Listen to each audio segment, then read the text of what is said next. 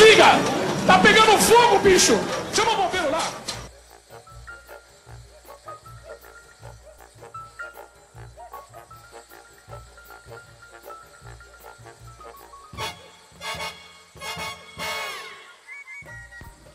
Bom dia, boa tarde, boa noite, pessoal. Aqui é a Malu.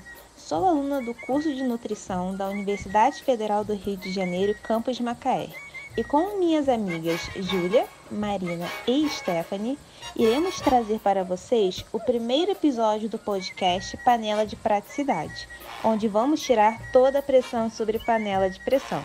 Esse podcast foi desenvolvido para a disciplina de Educação Alimentar e Nutricional 1.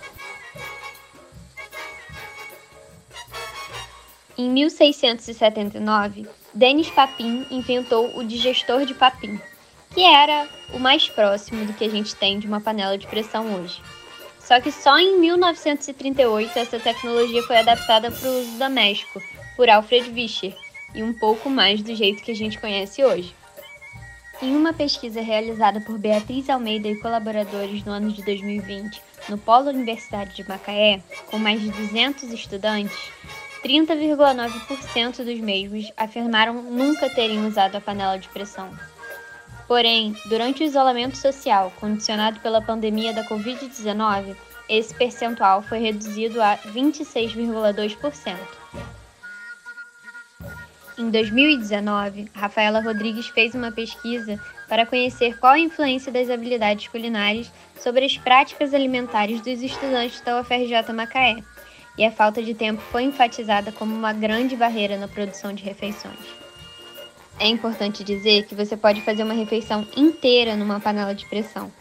Para isso, eu te recomendo o episódio 13 da série Cidinha da Jeito, disponível no YouTube. Nela, a Cidinha te mostra que panela de pressão não é só para feijão. Meninas, esses dados que a Marina nos trouxe me surpreenderam de forma muito positiva. Eu tinha a ideia de que a maior parte das pessoas nunca teriam tido nenhum contato com a panela de pressão. Isso nos mostra como cada vez mais estamos retomando nossa cultura de práticas culinárias.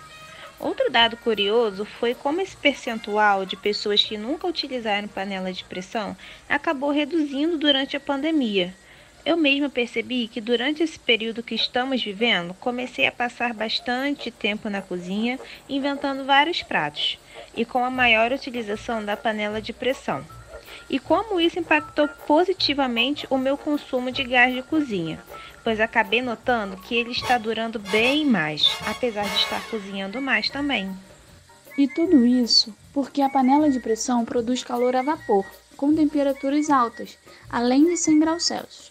Por isso, o calor penetra nos alimentos rapidamente e os cozinha sem diminuir o conteúdo de vitaminas e minerais. Portanto, ela funciona com temperaturas mais altas e preserva os nutrientes mais do que a panela comum, onde os nutrientes acabam ficando na água.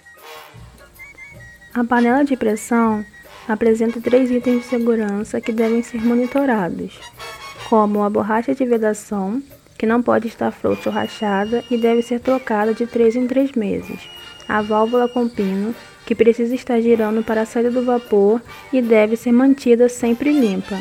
E a válvula de segurança, que também precisa estar sempre limpa, pois é por lá que sairá o vapor se o pino entupir.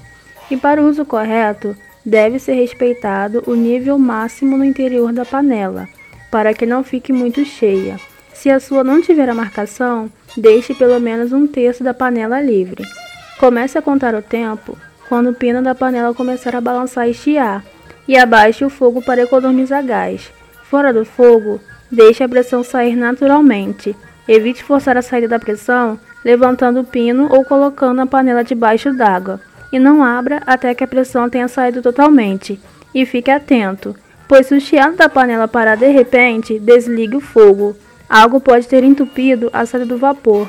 Por isso, evite cozinhar alimentos e temperos muito pequenos, como por exemplo alho e cebola.